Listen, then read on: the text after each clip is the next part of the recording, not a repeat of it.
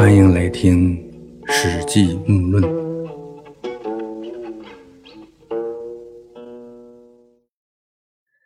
上次谈到，魏王豹反叛刘邦，与楚军讲和。刘邦任命韩信为左丞相，去攻打魏王豹。魏王豹被韩信偷袭，惊慌失措地带领军队迎击韩信。韩信呢，终于俘虏了魏王豹，平定了魏地，改为河东郡。刘邦派张耳跟着韩信一起率兵东进，向北攻打赵地和代地。闰九月，打败了代地陈余的部队，在豫宇擒获了代相夏月。豫宇这个地方呢，现在在山西省和顺地区。和顺人呢，自己称豫宇为燕余。韩信拿下了魏王豹和代地，也就派人聚拢精兵到荥阳去抵挡楚军。啊，这时候呢，刘邦在荥阳正和项羽对阵，啊，秦布和龙驹还没有分出高下。韩信呢，分出精兵派到荥阳去帮助刘邦对付项羽，他就必须得越过太行进入赵地，才能避免楚军有机会从后面来包抄自己。韩信和张耳用几万人马想要东进，经过井陉去攻打赵国。这井陉呢，是太行山内的一条险要的通道。太行山啊，纵跨近七百公里。古时候想要通过太行山，主要有八条通道可走，其中有三条应该可以到达赵地，井陉通道就是其中之一。呃，现在呢，讲井陉。一般而言呢，是指石家庄下辖的几个县，再加上那些矿区。谈井陉关，则应该包括西固关、娘子关和东土门关。而狭义的井陉关，一般则是指固关或者是土门关。固关和土门关又统称为井陉口。从井陉由西向东出去，直接能到河北正定，进入华北平原。由东向西出去，能到达山西太原和关中地区，战略地位特别重要。自古以来都是兵家必争的战略要地。历史上这井陉关的战事就太多了。这次呢是韩信和张耳攻赵，啊，在这以前的像赵武灵王进攻中山，控制井陉；秦将王翦控制了井陉，一直打到赵国都城邯郸，灭了赵国。在这以后的呢？呃，像慕容垂伐西燕啊，拓跋道伐后燕，啊，安禄山造反的时候呢，都是哎以控制井陉这个地方为关键手段。啊，南北朝时期这里就更热闹，好多战士都是为了争夺控制井陉而厮杀。离现在比较近的，啊，彭德怀和左权领导的百团大战，这里呢是八路军打日军的重要战场。当时主要是打击日军控制的煤矿。古时候呢，要想经过太行，那的确是太难了啊！现在呢，有京长铁路，有高铁，有 G 六京藏高速啊，京礼高速、沙东公路，还有三零九国道、哎青兰高速、汉长铁路等等，已经很方便了。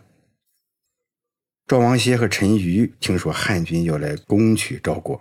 把兵力集中于井陉口，号称有大军二十万，实际上呢，也就是十二万人马。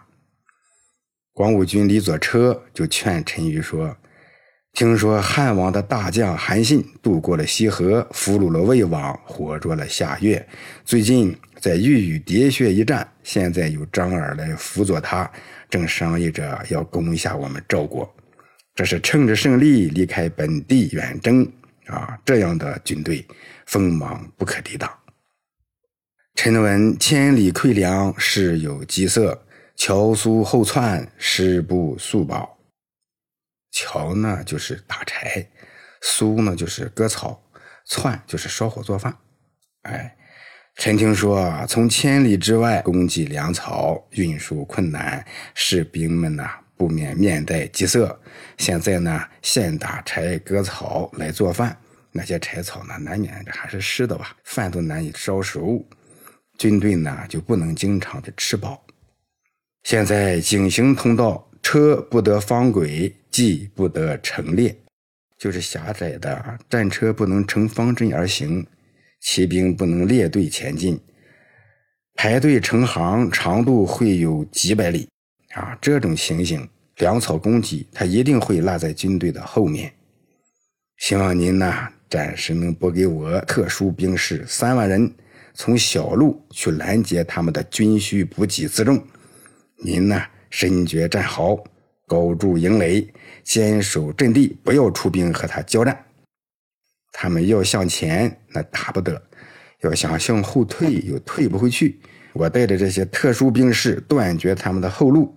野地里连一点可以抢掠的东西都没有，用不了十天，从西边来犯我们的那些将领的人头，就能拿到您的大旗之下了。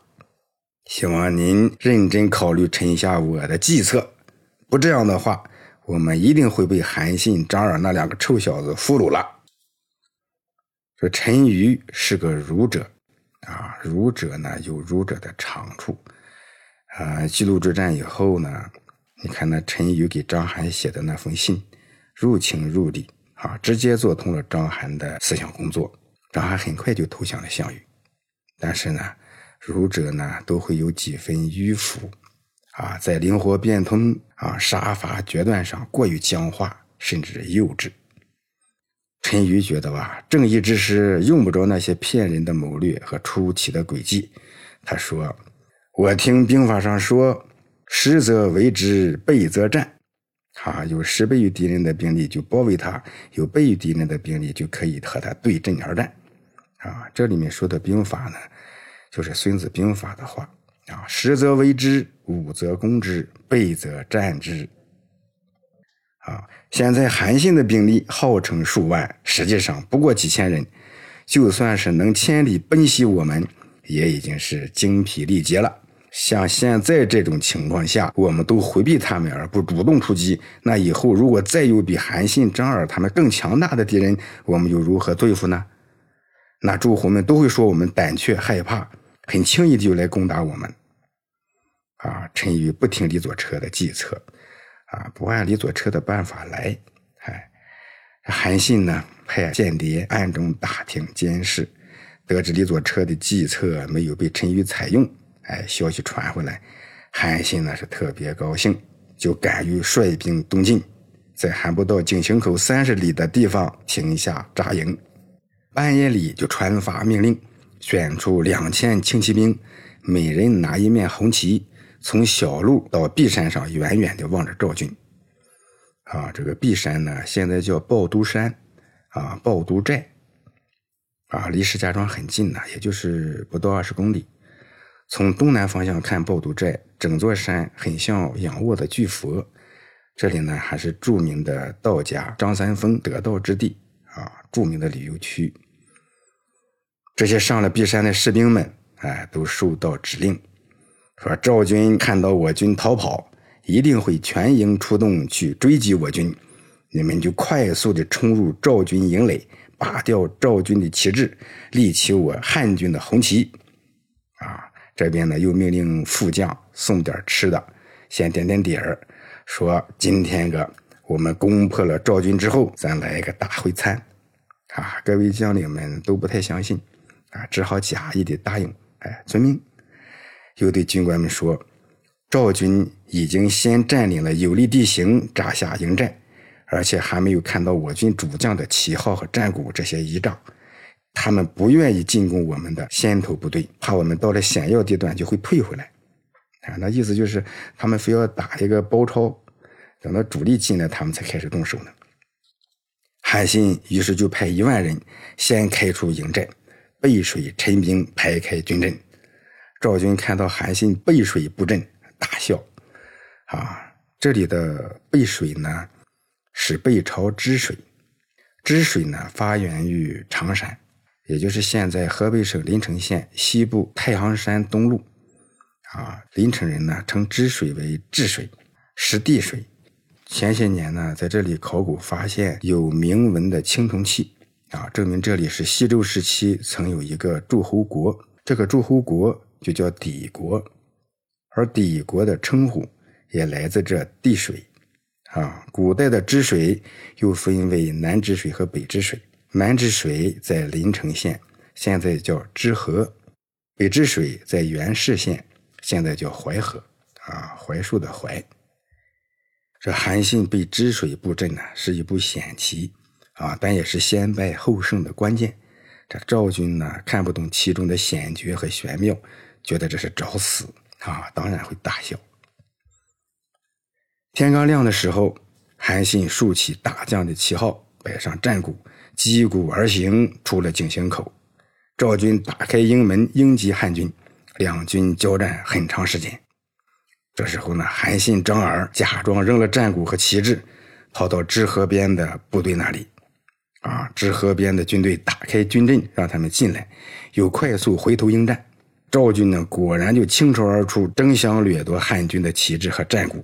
啊，追逐韩信和张耳。韩信和张耳已经进入河边的军队，军士们拼命死战，不能被打败。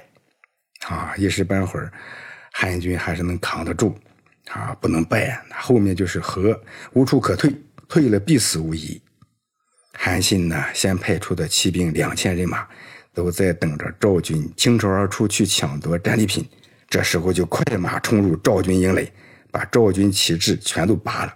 竖起了两千面汉军的红旗，赵军呢是已经拿不下来背水作战的汉军，当然也就不能俘虏韩信和张耳，想收兵回营，可是军营全是汉军的红旗，呃大为惊恐，以为汉军已经俘虏了赵王和他们的将领们了，军队那是顿时大乱，兵士们是藏的藏，逃的逃，赵军的将领虽然斩杀那些逃兵，那也组织不了了，于是呢。汉军两面夹击，大破赵军，俘虏了很多人，在支河边斩杀了陈馀，活捉了赵王歇。韩信呢，传令军中不准杀李左车，悬赏千金，看有谁能给我抓活的。这就有人呢，绑着李左车送到韩信旗下。韩信呢，立即给李左车松绑，请李左车面向东坐。自己向西来跟他说话，就是以师长的礼仪来对待他，啊，那时候呢，以西面坐席为尊，啊，学生和晚辈在东面拜见师长。这也就是说呢，韩信佩服李左车，哎，自己知弟子之礼。韩信、张耳与陈豨、李左车在支水一战，既是韩信与赵国之战。也是张耳与陈馀这两个人了断恩恩怨怨的一战。张耳和陈馀这两个人呢，老穆曾在前面谈到过，《史记》中呢也有张耳、陈馀列传。两个人的故事并不复杂。现在呢，陈馀被杀，老穆呢在这里就把两个人的事儿说清楚一点。这张耳和陈馀呢是老乡，都是魏国大梁人。张耳年轻的时候啊，曾被注销户口，逃亡到外黄，啊，倒插门娶了一个二婚的富家女子，从此呢走出人生困境，还做了外黄的县令。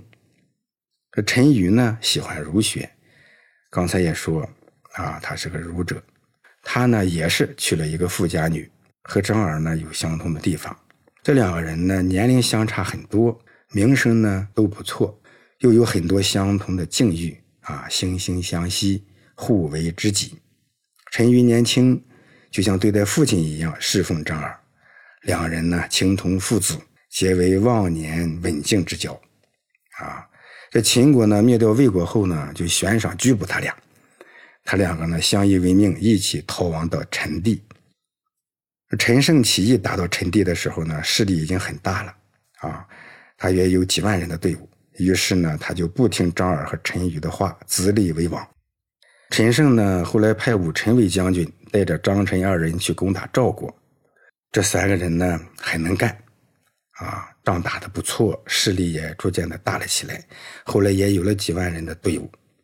他们先是拿下了赵国的十座城池，又在蒯彻的协调下不战而胜，又拿下了赵地的三十多座城池。总之呢，是持续向好。等部队开到邯郸的时候，张陈二人就拥立武臣为赵王，陈馀做大将军，张耳做右丞相。二人呢就劝武臣不要听陈胜的命令去西进攻秦，而是要抢夺地盘，拼命扩大自己的势力。后来呢，秦将章邯杀到邯郸，王离把张耳和赵王歇围困在巨鹿城。这呢，在前面讲过。当时呢，在巨鹿城外的陈馀有数万兵力，但是呢，陈馀没这个胆量去营救他们，只派了五千人去送死。在这种危难之间呢，陈馀见死不救，张耳呢就认为陈馀太不够朋友。啊，等项羽杀了宋义，来解了巨鹿之围，张耳见到陈馀以后，就是一顿责备。啊，陈馀呢是被责骂的，啊也很生气，假装要交出大将的印信，啊意思是你不信任我，我不跟你干了。张耳呢开始也不想收回陈馀的兵权，大将军的兵权也不是随便收的。另外两个人的感情的确是在那放着呢，渊源那么深呐，哎，他不想要这个陈馀的印信。但是呢，不怕没好事儿，就怕没好人呢。啊，就陈馀去撒泡尿的功夫，这张耳身边的人就说：“说老天给你，你不要，那不吉利。”那张耳呢，听人劝，顺势就免了陈馀的大将军。陈馀出走，啊，陈张两人的友谊彻底翻船。前面也说过，项羽入关以后，封张耳为常山王，人家封了个王，但是呢，封陈馀为侯。这陈馀呢就觉得自己功劳和张耳差不多，人家封了王，我自己却封了个侯，那羡慕嫉妒恨，啊，他就去袭击张耳。张耳是干不过陈馀，就逃到刘邦那。这时候呢，刘邦需要陈馀来帮忙，但陈馀呢给刘邦讲条件，说你拿张耳的人头来，我就帮你卖命。啊，这就是原来青铜父子，啊，现在提头来见。刘邦呢，就弄了个长得像张耳的人头。陈馀呢，见到人头，哎，就来帮刘邦做事儿。后来呢，事情败露了，陈馀发现这张耳还活得好好的，又反叛了刘邦。这次呢，韩信带张耳来进攻，赵王歇和陈馀守着井陉这样易守难攻的要塞，却败得这样惨。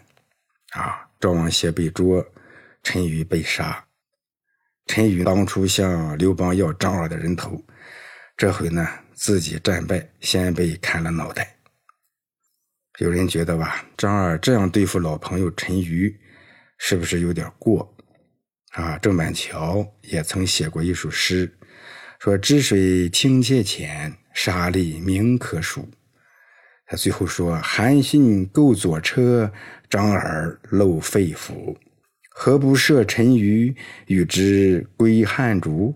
嗯，意思就是说，你韩信悬赏千金保住了李左车，还像师长一样的对待他。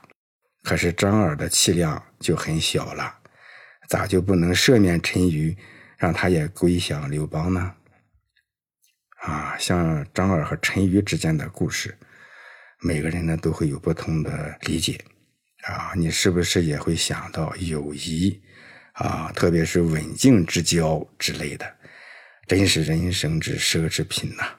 啊当初张耳、陈馀贫贱不得志的时候，彼此信任，视同生死，哎，事业逐渐的呢有了点成就，但是在危急时刻，相互的期望值都是很高的。